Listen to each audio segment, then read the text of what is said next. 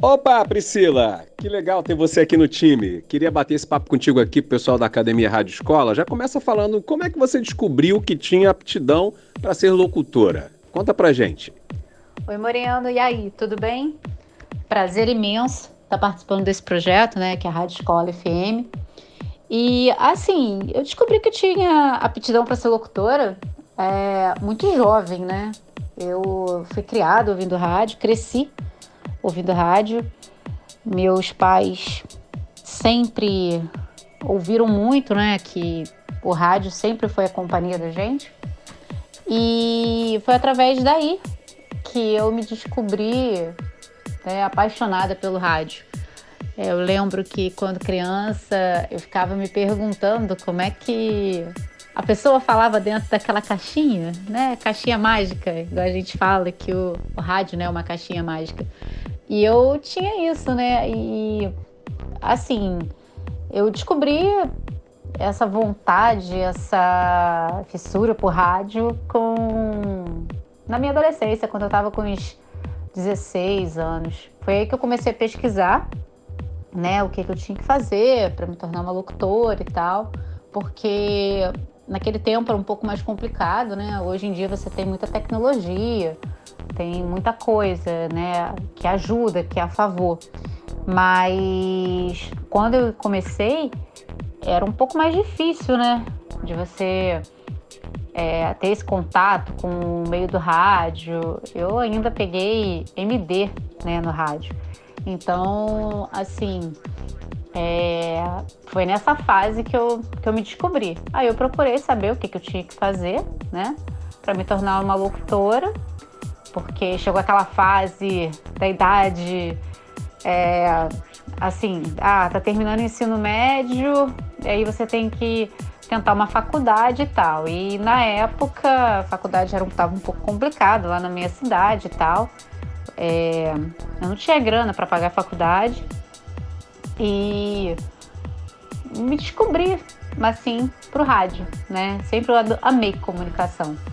E foi assim que eu comecei. E descobri, né, que eu tinha aptidão para fazer locução. Sempre me encantou a companhia que o rádio faz, né? Aquela coisa do, do rádio, do, de, de uma pessoa tá ali falando, se comunicando com você, como se estivesse ali presente com você, né? Isso que sempre me encantou. É, definitivamente, quando foi que você começou a trabalhar em rádio?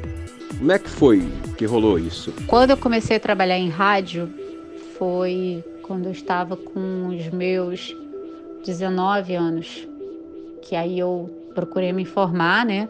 Como que eu fazia é, para ser locutora. Corri atrás, ficava ligando para as rádios né, da cidade para saber né, como que eu teria que fazer. Porque assim, eu sabia que tinha cursos aqui no Rio, né? Só que no Rio, para mim, era mais difícil, né? Era muito nova, não tinha fácil acesso aqui. E como eu já até havia comentado com você na primeira pergunta, né? É, eram tempos mais difíceis, né? E eu era um pouco medrosa, poxa, eu fui criada no interior, então tinha um pouco de dificuldade. Então, assim, eu, eu fiz o seguinte: falei, poxa, no Rio não dá para fazer, eu vou procurar ouvir as rádios aqui da cidade, vou me informar dentro das rádios da cidade se tem algum curso de locução, o que, que eu tenho que fazer e começar aqui dentro do interior. E foi o que eu fiz assim que eu comecei no rádio. Comecei com uns 19 anos, isso foi em torno de nos anos 2000. Foi em torno dos anos 2000 que eu comecei em rádio. Comecei em 2000. Agora, conta um pouquinho da tua história é, com os profissionais de rádio. Quantos profissionais você conheceu? Quem foi? O que, que eles colaboraram na tua vida? Vamos falar um pouco da influência dos colegas de rádio na vida de quem está começando. Conta pra gente aí. Quem foram os seus melhores amigos do rádio? Ah, isso aí eu posso dizer que eu tive boas influências, tive bons amigos e tenho, né, bons amigos aí no rádio. É uma das, das pessoas assim que eu sempre esse daí eu vou levar para minha vida inteira no meu coração, é o Robson França, que trabalhava na JB, né? E o Robson, quando eu comecei, né, quando ele me descobriu, na verdade ele eu comecei a trabalhar numa rádio comunitária em, em Petrópolis, né? E ele era amigo lá do diretor da rádio. E um dia ele estava de carro, passou por Itaipava e me ouviu. E aí ele entrou em contato, né, com o diretor da rádio, falou que, poxa, que tinha gostado do meu trabalho e tal, que queria me conhecer.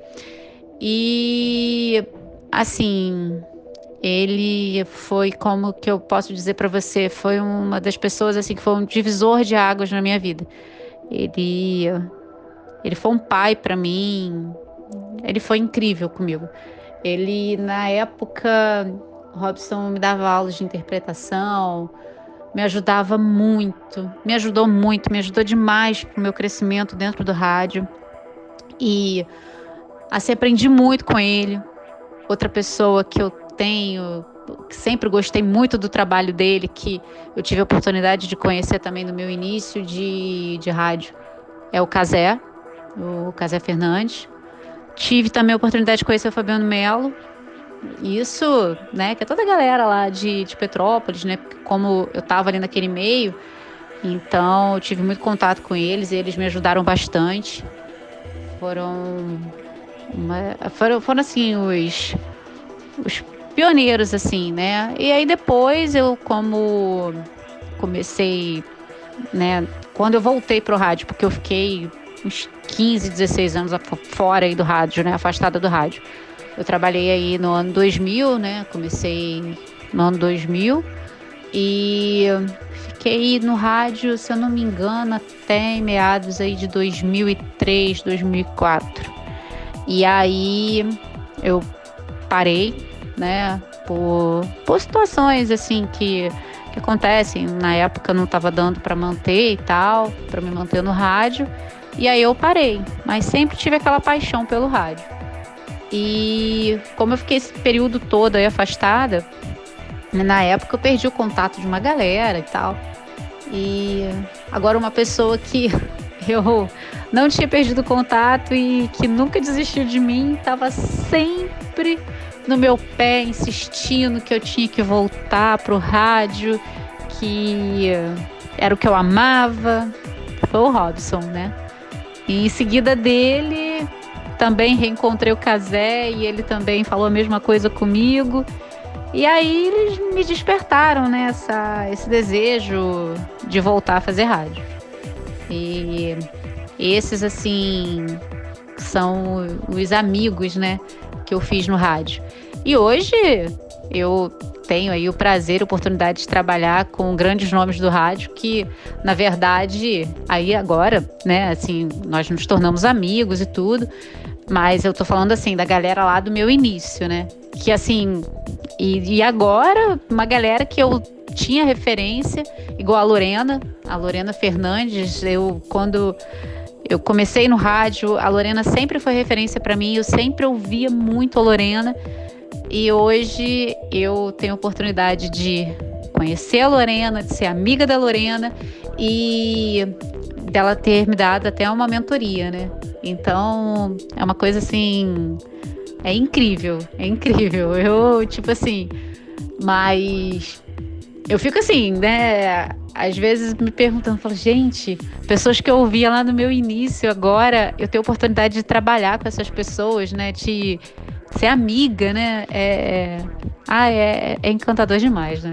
Agora eu queria que você explicasse para a gente um pouquinho como é que funciona o mercado publicitário, como é que as pessoas trabalham com publicidade, gravando comerciais. Qual é o processo, por exemplo, para uma criança, vamos supor, Voice Kids, né? Começar a gravar comerciais para produtoras, por exemplo. Como é que funciona esse mercado aí de publicidade, de áudio para publicidade? Locução publicitária, no caso, né?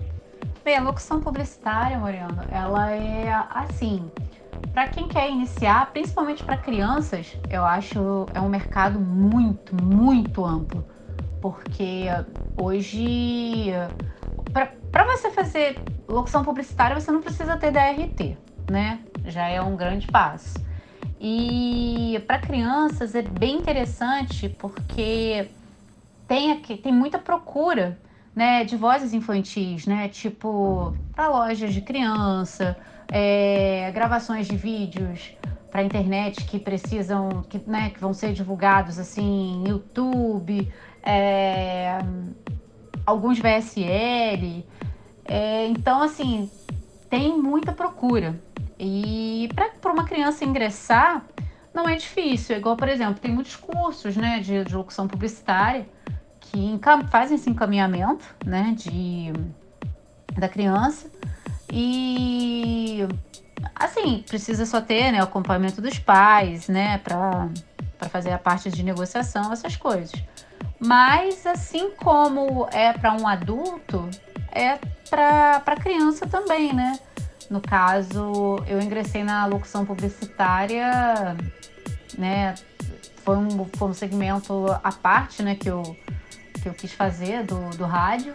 E é um segmento muito amplo, você tem muitas oportunidades, porque dentro da locução publicitária você também engloba dublagem, né, que é uma área muito boa também, né? Só que aí já no caso da dublagem você precisa ter é, é, tem, tem, que fazer o curso de teatro, né?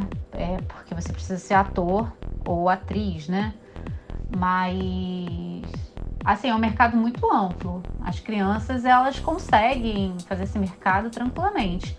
Para você fazer, para você trabalhar como locutor publicitário, o que você precisa ter é um, um lugar para você gravar, um espaçozinho para você gravar, né? Um espaçozinho fechado é, um ambiente trabalhado, né, para você fazer isso, um, home studio, né, um microfone e um notebook, né, para você ter lá o, o, o software, né, para você fazer a gravação e, e, começar a trabalhar com isso, né. É, uma ideia até para as crianças que querem ingressar, né, que, que às vezes que os pais né, veem que a criança tem esse talento, que tem vontade de seguir por esse, por esse ramo, é, é, a criança ela consegue treinar, tipo, poxa, pega alguns vídeos de internet, dá para fazer aquelas vozes de desenho animado, né, fazer aqueles textos com, com brincadeiras, enfim. É um mercado muito amplo, né? E o, o conselho que eu dou seria esse, para iniciar, é, até para ter uma base, né? Seria legal fazer tipo um, um, cursinho, né? Alguma coisa assim do segmento, porque você consegue estar mais, mais apto, né? Mais dentro ali do, do mercado. Bom, a gente já falou de rádio, de publicidade. No, é, conta pra gente, assim, no teu ponto de vista, ou até de repente mesmo por experiência, é, quais seriam as outras possibilidades para quem está aprendendo a ser locutor? Quais são, o que, que tem no mercado para voz de locução? Bem, como eu comentei a, no, na outra pergunta, é, a locução ela abrange vários, vários segmentos, né? Você hoje em dia você pode fazer locução, é, tem essa facilidade de você trabalhar de casa, né? Você ter o teu home studio, ter o teu espaço para você gravar em casa, né? E assim, o mercado está muito amplo. Então você pode trabalhar com dublagem, é, porque a locução ela te permite isso também, né? Ela, ela te prepara para você também fazer uma dublagem né? Porque hoje em dia a, o padrão de locução publicitária tá aquele padrão que normalmente o pessoal fala-se muito em locução natural, né? Ah, o que, que é a locução natural? A locução natural, ela é como nós estamos aqui conversando, né? Então, se pede muito isso. Você pode ter um mercado tão amplo, você pode explorar, como eu havia comentado, é, tem muitos vídeos que vão para as redes sociais, que são divulgados em redes sociais, vídeos que são divulgados é, em intervalos de, de alguns posts aí do, do YouTube. É, isso tudo é trabalho de locução, de locução publicitária e que é um mercado que pode ser explorado. Inclusive o mercado de gamers também, É um mercado que atualmente a, a locução também tá ali, porque você pode fazer dublagem de gamers, né? De, de jogos, né? De que, que rodam, né? Tipo é, de, de PlayStation, essas coisas, né? Os jogos que tem, que precisam dali da voz. Hoje também a gente tem várias plataformas, né? Temos os temos a Alexia, né, que é a inteligência virtual, né? Tem muita coisa que precisa da voz. A voz, assim, por mais humanizado que a que alguns tem alguns robôs, algumas coisas assim que são humanizadas, mas tudo precisa da voz, né? Então, um exemplo que nós temos é a Alexa, né? Então, a Alexa precisa de uma voz, né? Então, assim, o mercado está muito amplo. Dá para ser muito bem explorado e tem várias oportunidades. Você vai estar falando aqui sobre a voz, locução, locução publicitária, comercial, locução de rádio. Seja bem-vinda. E para dar uma ideia sobre o que vai ser o teu primeiro tema, você já pode adiantar para a gente? Morena, a gente pode começar, porque a gente vai ter um espaço bem grande né, para falar sobre, mas primeiro eu gostaria de falar sobre a diferença né, da locução comercial para a locução publicitária, porque existe uma diferença aí.